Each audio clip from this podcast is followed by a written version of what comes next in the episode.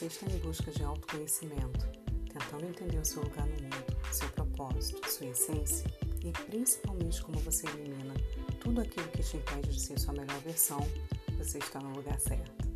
Eu me chamo Cláudia Rodrigues e seja muito bem-vinda, muito bem-vindo a este podcast que eu prefiro chamar de nosso. Aqui você vai ouvir temas que irão te tirar da zona de conforto, fazer você repensar seus hábitos, ressignificar crenças, mas que também irão aquecer seu coração, porque você não precisa fazer esse caminho sozinho. O tema de hoje é procrastinação.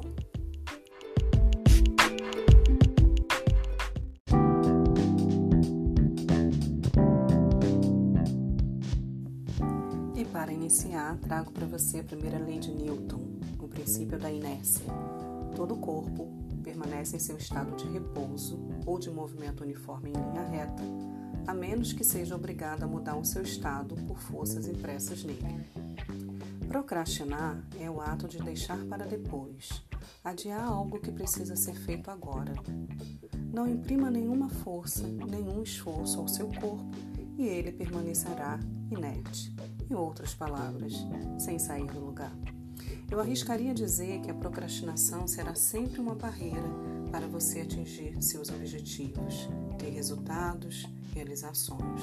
Logo, é algo que precisamos resolver. Por exemplo, se você está preocupado com a sua empregabilidade, adiar atividades não é uma boa ideia.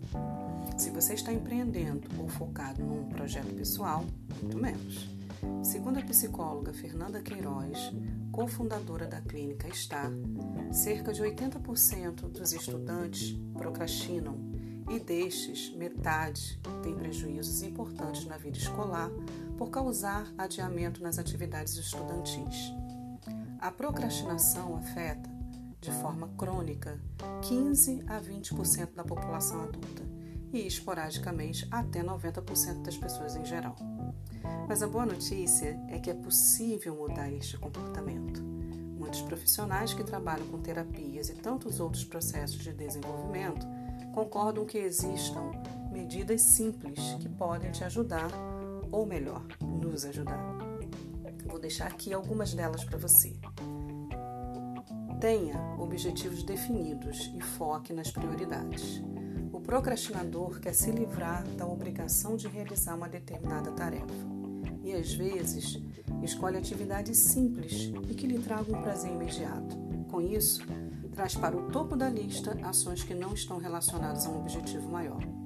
Então, tenha clareza dos seus objetivos e depois liste as prioridades que sustentam seus resultados. E não se distraia. É preciso se organizar. Uma vez que definiu objetivos e listou prioridades, suas tarefas precisam caber no seu dia. Tenha uma agenda física ou virtual e seja bem específico Escreva a atividade, até quando ela precisa ser realizada. Informe a previsão do tempo que será gasto e se elas estão correlacionadas. Vai dando um ok a cada tarefa realizada. No final do dia, terá o ganho da produtividade. Ah, se perceber que uma atividade é muito extensa, dilua ela em tarefas menores. Celebre e crie recompensas. Nosso cérebro tem um sistema de recompensa poderoso e que precisa de cuidados para criar fontes de motivação contínuas.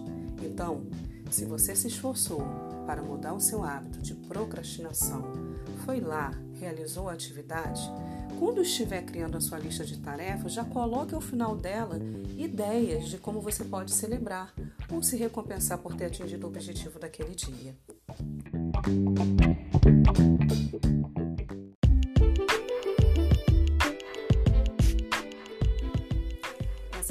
pequenas estratégias, se seguidas com foco e disciplina, geram grandes resultados. Não são grandes ações que trazem o sucesso, mas sim a regularidade de pequenas atitudes. Identificar pensamentos disfuncionais e crenças que limitam seu progresso é a chave para eliminar a procrastinação. E então, o que você vai fazer?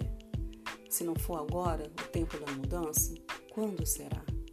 Mantenha-se conectado à sua essência, pois existem inúmeros caminhos para se perder, mas apenas um para se encontrar. Até o próximo episódio.